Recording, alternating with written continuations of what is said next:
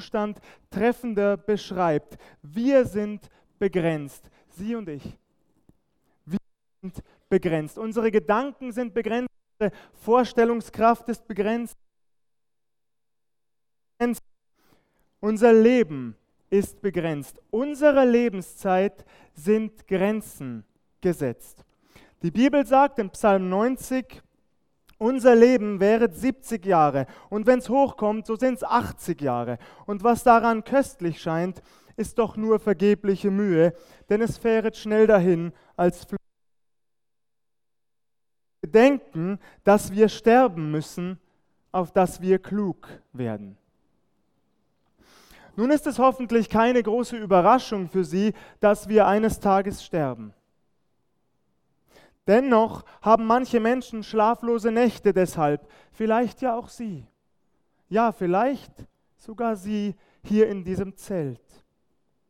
Manche geraten regelrecht in Panik, versuchen möglichst viel aus diesem Leben herauszuholen, es auszupressen wie eine Zitrone, nur ja keine Zeit zu vergeuden, keine Gelegenheit auszulassen, um dieses Leben in vollen Zügen zu genießen. Sie stürzen sich mitten hinein in allerlei Vergnügungen. Denn Glück und Erfüllung, das ist die oberste Maxime im Leben vieler Menschen geworden.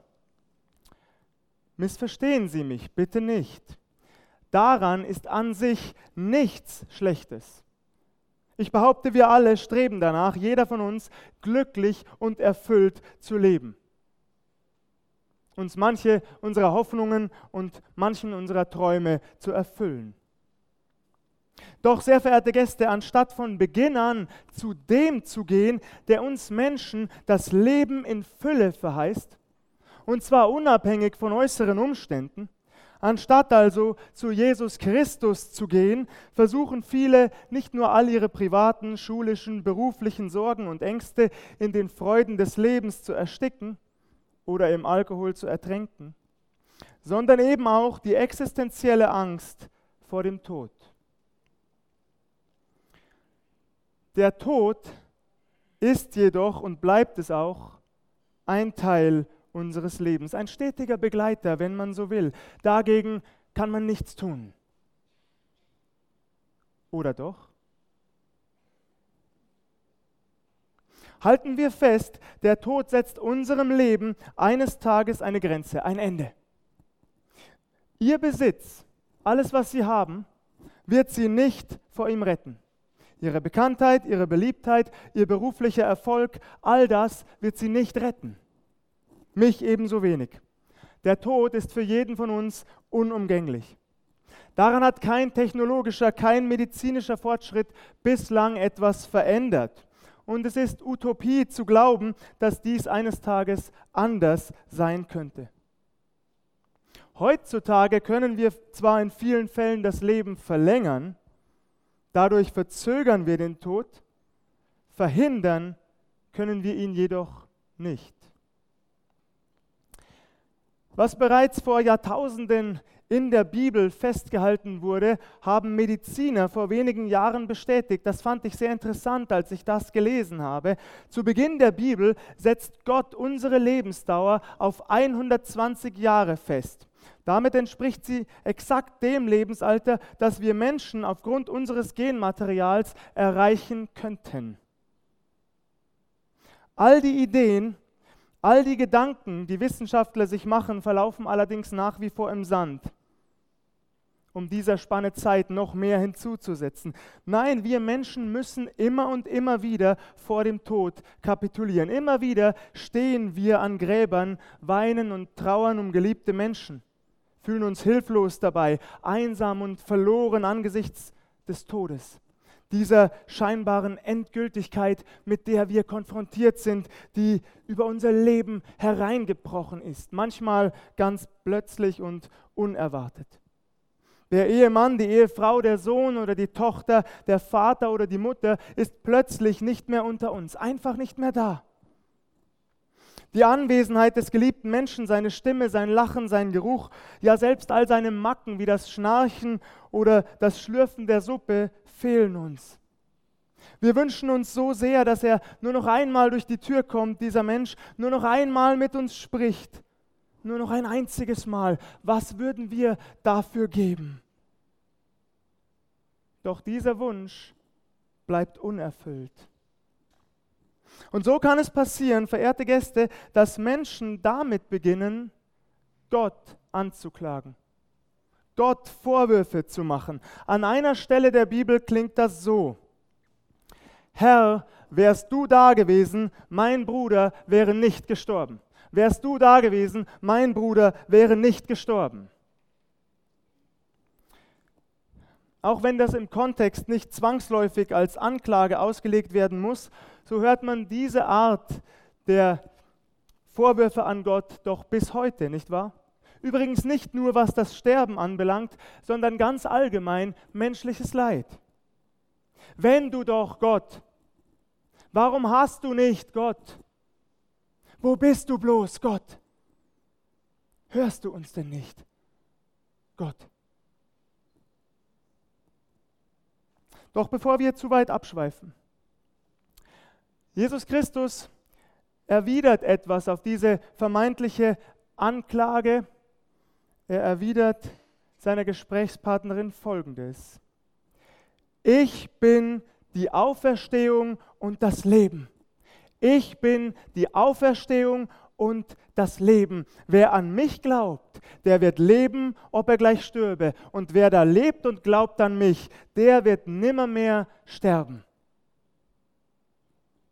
Daraufhin fragt er sie, glaubst du das? Ist das zu glauben? Ist das zu glauben? Ich frage Sie heute Abend ganz direkt, verehrte Gäste, was glauben Sie? Glauben Sie an ein ewiges Leben bei Gott? Oder eher an Reinkarnation, an Wiedergeburt, einen ewigen Kreislauf, aus dem man nur schwer ausbrechen kann? Oder glauben Sie an nichts dergleichen? Mit dem Tod ist alles aus, sagen Sie. Dann fressen uns die Würmer. Ein ewiges Leben gibt es nicht. Sollten Sie so denken, sollten Sie Zweifel haben an einem, an einem ewigen Leben und einer Auferstehung von den Toten, dann wären Sie damit in guter Gesellschaft. Im ersten Korintherbrief heißt es, es könnte aber jemand fragen, wie werden die Toten auferstehen und mit was für einem Leib werden sie kommen? Du Narr, was du säst, wird nicht lebendig, wenn es nicht stirbt. Und was du säst, ist ja nicht der Leib, der werden soll, sondern ein bloßes Korn, sei es von Weizen oder etwas anderem. Gott aber gibt ihm einen Leib, wie er will, einem jeden Samen seinen eigenen Leib.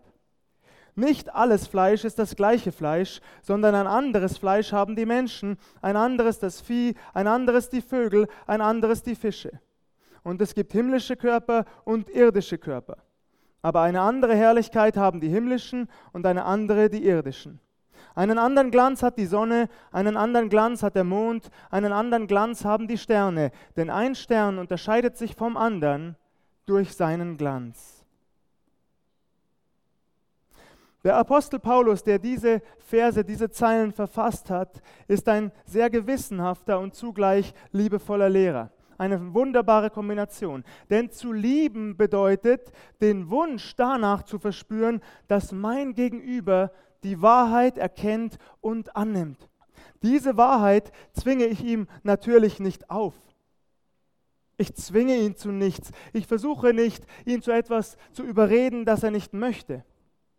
Ich zeige meine Liebe aber, indem ich auf ihn eingehe, indem ich mir Zeit für ihn nehme, seine Fragen und Zweifel ernst nehme. Und genau das tut Paulus gegenüber den Korinthern. Er geht auf ihre Fragen ein. Die harte Übersetzung, die Sie gehört haben, du Narr, hat übrigens nichts Liebloses an sich sondern bringt zum Ausdruck, dass Paulus hinter manchen dieser Fragen zumindest das ein oder andere falsche Motiv vermutet. Vielleicht so etwas wie eine selbstgerechte Klugheit, die kritisch hinterfragt und dafür auch noch gefeiert werden möchte. Vielleicht kennen Sie das, sehr verehrte Gäste. Solche Menschen gibt es tatsächlich bis heute, die auf ihre vermeintlich schlauen Fragen und Einwände stolz sind und sich dafür auf die Schulter klopfen lassen. Bei den Korinthern klingt es etwa so.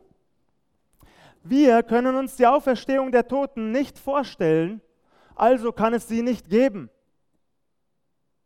Wir können uns einen ewigen Leib nicht denken, also können wir nicht an die Auferstehung glauben. Hier geht der Apostel Paulus sofort dazwischen und das muss er auch. Er muss sofort eingreifen. Du Narr, wie töricht du bist. Anschließend führt er den Korinthern vor Augen, dass es um uns herum bereits jetzt wundersame Abläufe gibt, die wir nicht bis ins Letzte ergründen können. Ja, zugegeben, ich kann Ihnen die Auferweckung der Toten nicht hieb- und stichfest beweisen. Aber ich kann sie mit Paulus durchaus verständlich erklären. Das Schöne ist, verehrte Gäste, Paulus wählt dafür keine abstrakten Bilder. Er spricht nicht in unverständlichen Rätseln, sondern wählt einen alltäglichen Vorgang, den jeder kannte und sofort verstehen konnte. Das, was ausgesät wird, wird nur lebendig, wenn es stirbt das, was ausgesät wird, hat noch nicht die Form, die es einst haben soll. Das Korn ist noch nicht der Weizen. Im Anschluss beschreibt der Apostel viele verschiedene Geschöpfe. Ja, die Schöpfung offenbart bereits jetzt einen unfassbaren Reichtum an unterschiedlichen Wesen in der Tier- und Pflanzenwelt, aber auch was die Himmelskörper betrifft. Sonne, Mond und Sterne, sie unterscheiden sich genauso voneinander wie ein Hund von einer Katze oder ein Vogel von einem Fisch. Und diese Vielfalt, die wir um uns herum wahrnehmen können, das ist der Wille Gottes von Beginn an. Es ist der Wille des Schöpfers von Anfang an. Also noch einmal, verehrte Gäste, wir können die Auferstehung der Toten nicht gänzlich begreifen, mit unserem Verstand nicht fassen. Die Bibel sagt es, was kein Auge gesehen hat und kein Ohr gehört hat und in keines Menschen Herz gekommen ist, was Gott bereitet hat denen, die ihn lieben. Das bedeutet die Herrlichkeit, die Ewigkeit, die Gott denen bereitet hat, die ihn lieben, wird unbeschreiblich viel schöner sein als all das, was wir auf dieser Erde sehen, hören, erkennen und erleben können. Unbeschreiblich viel schöner. Es gibt keine Worte, die das auch nur annähernd beschreiben könnten, wie es einmal sein wird in Gottes Herrlichkeit. Aber an dem, was uns jetzt umgibt, Anhand der Vorgänge in der Schöpfung dürfen wir uns bewusst machen, dass unser sterblicher Leib, unser sterblicher, vergänglicher Körper einmal verwandelt werden wird. Wie das Samenkorn, das in die Erde fällt, stirbt und daraufhin sozusagen mit dem bereits im Korn angelegten Leib erblüht.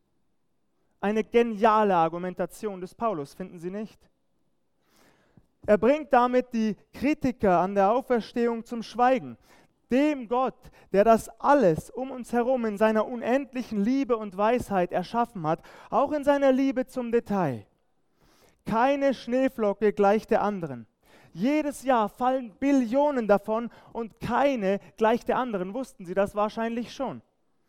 Diesem großen, unbeschreiblich genialen Gott sollte es nicht möglich sein, uns Menschen mit einem neuen, ewigen Leib zu umkleiden? Du Narr!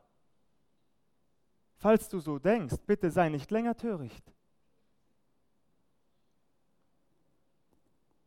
Paulus rechnet fest, felsenfest mit der Auferstehung der Toten. Daher fährt er fort, ich lese weiter in 1. Korinther 5, am Vers 42. So auch die Auferstehung der Toten. Es wird gesät verweslich, und wird auferstehen unverweslich. Es wird gesät in Niedrigkeit und wird auferstehen in Herrlichkeit. Es wird gesät in Schwachheit und wird auferstehen in Kraft. Es wird gesät ein natürlicher Leib und wird auferstehen ein geistlicher Leib. Gibt es einen natürlichen Leib, so gibt es auch einen geistlichen Leib.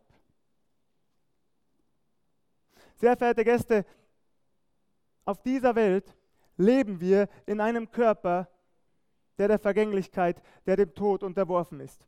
Ausgelöst durch den Sündenfall, als die ersten beiden Menschen ihrem Schöpfer den Rücken zukehrten. Es ist ein Leib, ein Körper, in dem wir, wenn man so will, auf gewisse Art und Weise gefangen ist. Wir alle sind gefangen in diesem Körper mit all seinen sinnlichen Begierden und fleischlichen Sehnsüchten. Ja, nach all dem streben wir Menschen, um unsere Seele hier auf der Erde zu befriedigen.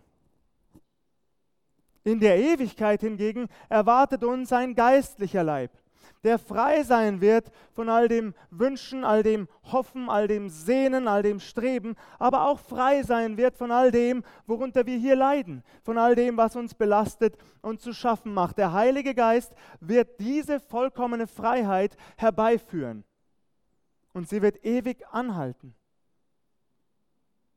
ein unverweslicher geistlicher Leib, der in Unvergänglichkeit, Herrlichkeit und Kraft existieren wird. In Unvergänglichkeit, Herrlichkeit und Kraft. Diese Gewissheit bringt Paulus auch an anderer Stelle zum Ausdruck, seine Gewissheit der Auferstehung. An die Thessalonicher schreibt er in seinem ersten Brief, wir wollen euch aber, Brüder und Schwestern, nicht im Ungewissen lassen über die, die da schlafen, also die gestorben sind, damit ihr nicht traurig seid wie die anderen, die keine Hoffnung haben. Seid nicht traurig, das müsst ihr nicht sein. Wer Jesus nachfolgt, muss nicht unter Ungewissheit leiden. Er muss sich nicht von Fragen quälen lassen wie, was wird einmal sein? Was geschieht mit mir oder meinen Angehörigen, wenn wir einst sterben?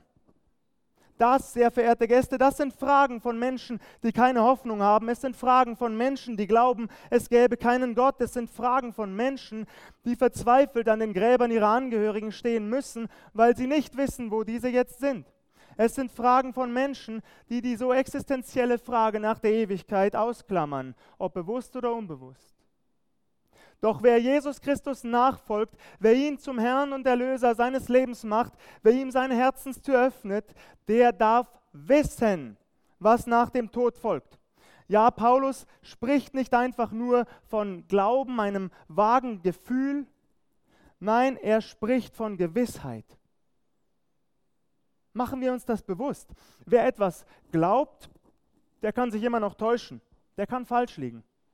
Paulus hingegen spricht von Gewissheit. Er hat eine unerschütterliche Gewissheit in sich, in seinem Herzen. Nun könnte man, und vielleicht tun das auch Sie, Paulus freilich vorwerfen, woher er das denn so genau wissen will. Woher will er das wissen? Dieser Vorwurf wird ihm bis heute tatsächlich gemacht. Immer wieder. Das angebliche Wissen des Apostels wird angezweifelt, wird in Frage gestellt. Doch sehr verehrte Gäste, die Antwort ist ganz einfach. Paulus weiß von der Auferstehung der Toten, weil er dem auferstandenen Herrn Jesus Christus selbst begegnet und von ihm ganz radikal verändert worden ist. Das Leben des Paulus nahm eine unerwartete Wendung, als Jesus Christus in sein Leben trat. Aus einem bis dahin überzeugten Christenverfolger wurde der wohl hingebungsvollste Verkündiger und Gemeindegründer der antiken Welt.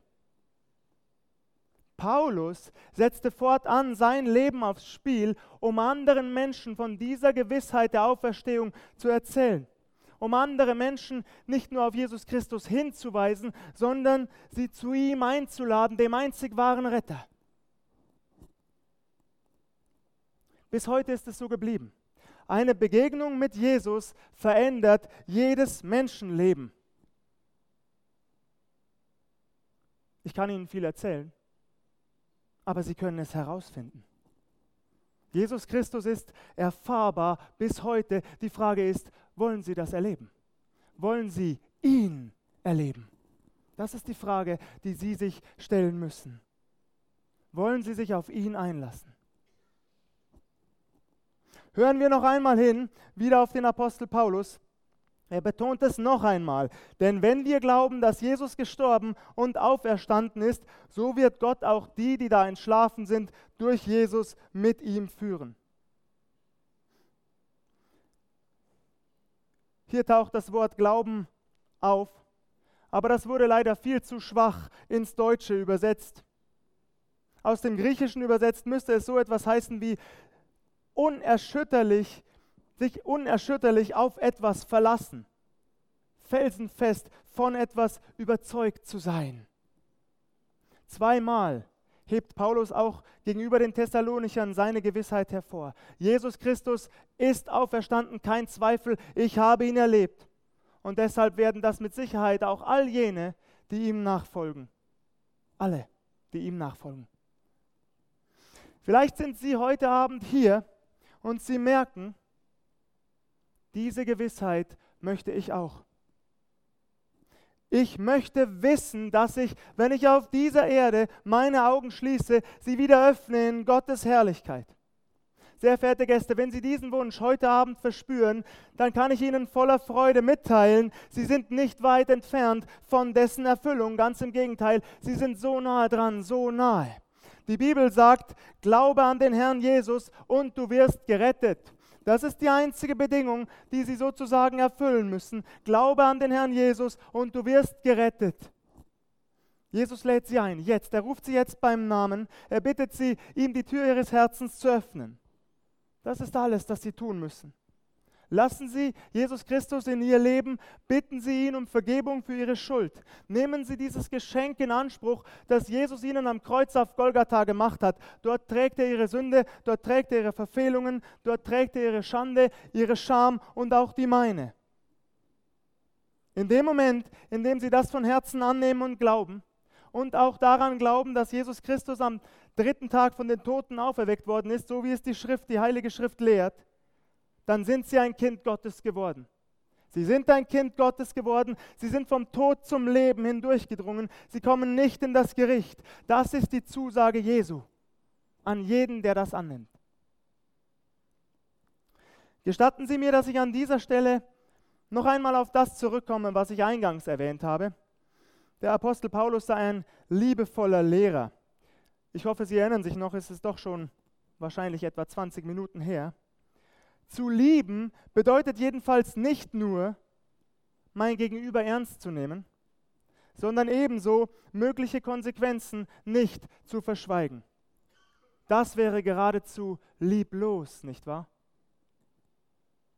Deswegen ist es meine Pflicht heute Abend, Sie im Zusammenhang mit dem ewigen Leben und der Einladung zu Jesus Christus auch auf das Gegenteil hinzuweisen. Auf die Möglichkeit also der ewigen Trennung von Gott. Das tue ich übrigens nicht, um ihnen Angst zu machen oder ihnen zu drohen. Ein Beispiel. Wenn ich meine Kinder darauf hinweise, dass man nicht bei Rot über die Straße läuft, weil es passieren könnte, dass sie von einem Auto erfasst und schwer verletzt werden, unter Umständen sogar sterben, ist das dann eine Drohung? Natürlich nicht. Ganz im Gegenteil, es ist eine Warnung, die ich aus lauter Liebe zu meinen Kindern ausspreche. Mindestens aber ist es eine sachliche Darstellung der möglichen Konsequenzen. Wenn du dies tust, kann jenes passieren. Und so ist es auch mit der Hölle, so ist es mit der ewigen Trennung von Gott. Sie dürfen Jesus Christus ablehnen, das dürfen sie tun. Dieses Recht haben sie. Aber, sehr verehrte Gäste, wenn sie es tun, dann ist die Konsequenz nun einmal die ewige Trennung von ihm. Das ist die Konsequenz. Das ist keine Drohung, das sind die biblischen Fakten. Der Herr Jesus selbst spricht ganz deutlich darüber, dass Menschen verloren gehen können. Er tut das nicht, weil er sich darüber freut, dass Menschen verloren gehen. Jesus ist kein grausamer, schadenfroher Sadist. Ganz im Gegenteil, er ist zutiefst traurig darüber, wenn Menschen sich von ihm abwenden. Er ist zutiefst traurig darüber und enttäuscht, wenn sie ihm heute Abend den Rücken zukehren. Einst weinte er über die Stadt Jerusalem. Im Lukas-Evangelium, da heißt es, und als er nahe hinzukam und die Stadt sah, weinte er über sie und sprach, wenn doch auch du erkannt hättest an diesem Tag, was zu deinem Frieden dient, wenn doch auch du erkannt hättest, was zu deinem Frieden dient. Jesus Christus lässt jedem Menschen seinen freien Willen. So haben auch sie die Wahl, so wie sie hier sitzen, jeder von ihnen. Jesus drängt sie zu nichts. Er zwingt ihnen nichts auf. Sie dürfen wählen. Leben oder Tod, Segen oder Fluch, Himmel oder Hölle. Sie dürfen wählen.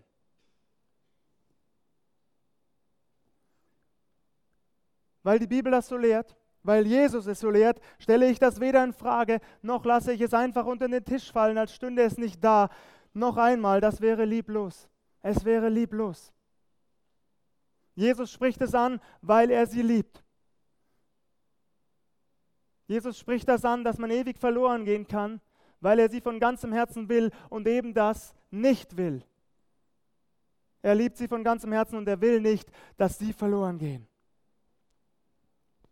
Wie werden Sie sich entscheiden? Wie werden Sie sich entscheiden heute Abend? Jesus Christus starb am Kreuz für Sie, er ist am dritten Tag auferstanden und er wünscht sich nichts sehnlicher, als dass auch Sie zu ihm kommen. Dass Sie durch ihn und mit ihm ein Leben in Fülle führen, das schon jetzt hier auf dieser Welt beginnt, aber in Ewigkeit nicht endet. Denn genau dazu sind wir erschaffen von Beginn an, jeder hier, dass wir in Ewigkeit Gemeinschaft haben mit dem lebendigen Gott. Und wenn wir das annehmen, Jesus annehmen, dann werden wir erleben, dass unser jetziger vergänglicher Körper in der Ewigkeit ersetzt wird durch einen besseren, einen vollkommenen. Nie wieder werden wir beim Treppensteigen unter Atemnot leiden. Nie wieder werden wir Bauchschmerzen bekommen, wenn wir zu viel Schokolade oder Gummibärchen gegessen haben. Das ist oft mein Los, aber es schmeckt einfach so gut, nicht wahr? Nun, banale Beispiele und dennoch zutreffend. So wenig man einen alten, verrosteten Trabi mit einem neuen, aufpolierten Ferrari vergleichen kann, so wenig unseren diesseitigen Leib mit dem jenseitigen Ewigen, den uns der Herr Jesus einmal schenken wird, wenn wir an ihn glauben. Kann man angstfrei sterben? Das war die Frage. Das Thema heute Abend. Kann man angstfrei sterben? Ich sage Ihnen, verehrte Gäste, ja, das kann man. Man kann angstfrei sterben, denn der Tod hat nicht das letzte Wort auf dieser Welt, wenn man zu Jesus Christus gehört. Es kommt sogar noch besser. Der Tag kommt, an dem Gott seine wunderbare Zusage endgültig wahrmachen wird.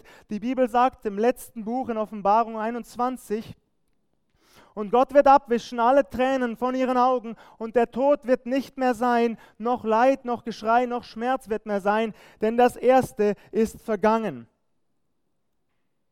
Jeder, der Jesus Christus nachfolgt, darf sich dessen ganz gewiss sein, das letzte Wort spricht immer einzig und allein der allmächtige Gott, der sich in Jesus Christus offenbart hat. Und dieses Wort heißt, Auferstehung, ewiges Leben für jeden, der an ihn glaubt. Und genau deshalb lebe ich schon jetzt, hier und heute, frei. Ich lebe frei. Habe ich manchmal Probleme? Natürlich. Habe ich manchmal Kummer und Sorgen? Aber ja. Und dennoch lebe ich frei, weil mein Herr Jesus Christus mit mir ist, weil er mich ermutigt, weil er mich tröstet, wenn ich es brauche. Ich bin in seiner Hand geborgen. Und mit dieser Gewissheit zu leben, das ist das Beste, was es gibt. Und so fürchte ich auch den Tod nicht. Ich fürchte den Tod nicht. Paulus schreibt an die Philipper, Christus ist mein Leben und Sterben ist mein Gewinn. Die Ewigkeit wartet. Denn der Herr Jesus Christus hat den Stachel des Todes gezogen. Und so freue ich mich auf diesen Tag, wenn ich meinem Herrn und Erlöser von Angesicht zu Angesicht gegenüberstehe und mein Knie in Dankbarkeit vor ihm beuge. Ich freue mich darauf, auf diesen Tag von ganzem Herzen. Ich freue mich auf einen neuen, unvergänglichen Leib, auf ein ewiges Leben in seiner Gegenwart. In seiner Gegenwart auf ein ewiges Leben ohne Tod, ohne Krankheit, ohne Leid, ohne Geschrei, ohne Schmerz. Die Bibel sagt, es gibt dieses Leben. Es gibt dieses Leben. Ein Leben, in dem wir befreiter lachen werden als jemals zuvor. Ein Leben, das die prachtvollen Farben Gottes widerspiegelt. Ein Leben in der nie endenden Gegenwart Jesu Christi. Und darauf freue ich mich von ganzem Herzen. Und ich frage Sie, was ist mit Ihnen? Blicken Sie so wie ich voller Vorfreude auf diesen Tag? Falls nicht, dann lade ich Sie jetzt ein. Ich lade Sie jetzt ein. Tun Sie den entscheidenden Schritt und übergeben Sie Ihr Leben Jesus Christus. Eines Tages wird unser Leben auf dieser Welt enden. Wenn wir Jesus gehören, leben wir weiter in Ewigkeit. So viele Persönlichkeiten haben gelebt und sind gestorben. Philosophen, Propheten, Könige, Kaiser haben gelebt und sind gestorben. Entdecker, Erfinder, Wissenschaftler haben gelebt und sind gestorben. Einer lebt heute noch, das ist Jesus Christus, der Auferstandene. Und er kann nicht nur unser diesseitiges Leben verändern, er möchte, dass wir mit ihm in alle Ewigkeit leben. Ich lade Sie jetzt ein. Ich werde jetzt wie an den vergangenen Tagen zum Kreuz gehen und ich lade Sie ein, mir dorthin zu folgen.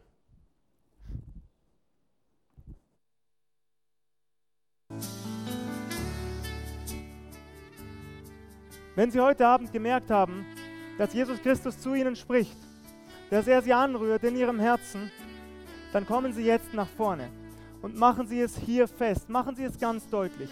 Fragen Sie sich nicht, was könnten die anderen Gäste von mir denken. Es ist völlig egal, was die anderen denken. Jetzt in diesem Moment geht es nur um Sie und Jesus Christus. Es geht nur um die Frage, ob Sie ihm ab heute nachfolgen und dienen wollen. Und wenn er Sie angesprochen hat in Ihrem Herzen, dann lade ich Sie ein, kommen Sie nach vorne. Ich werde ein Gebet sprechen. Ich lade Sie ein, dieses Gebet Satz für Satz mit mir zu beten. Denn die Bibel sagt, denn wenn du mit deinem Munde bekennst, dass Jesus der Herr ist und glaubst in deinem Herzen, dass ihn Gott von den Toten auferweckt hat, so wirst du gerettet. Ich lade Sie ein, kommen Sie nach vorne. Übergeben Sie Jesus Christus Ihr Leben.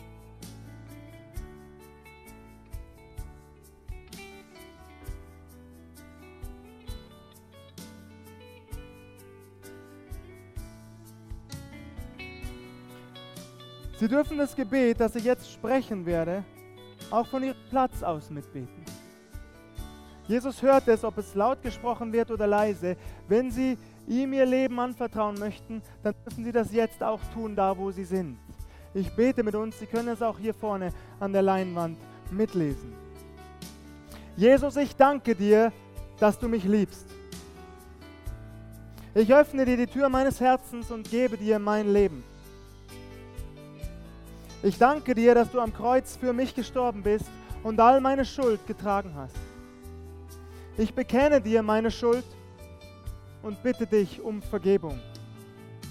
Ich nehme dich als Herrn und Erlöser meines Lebens an.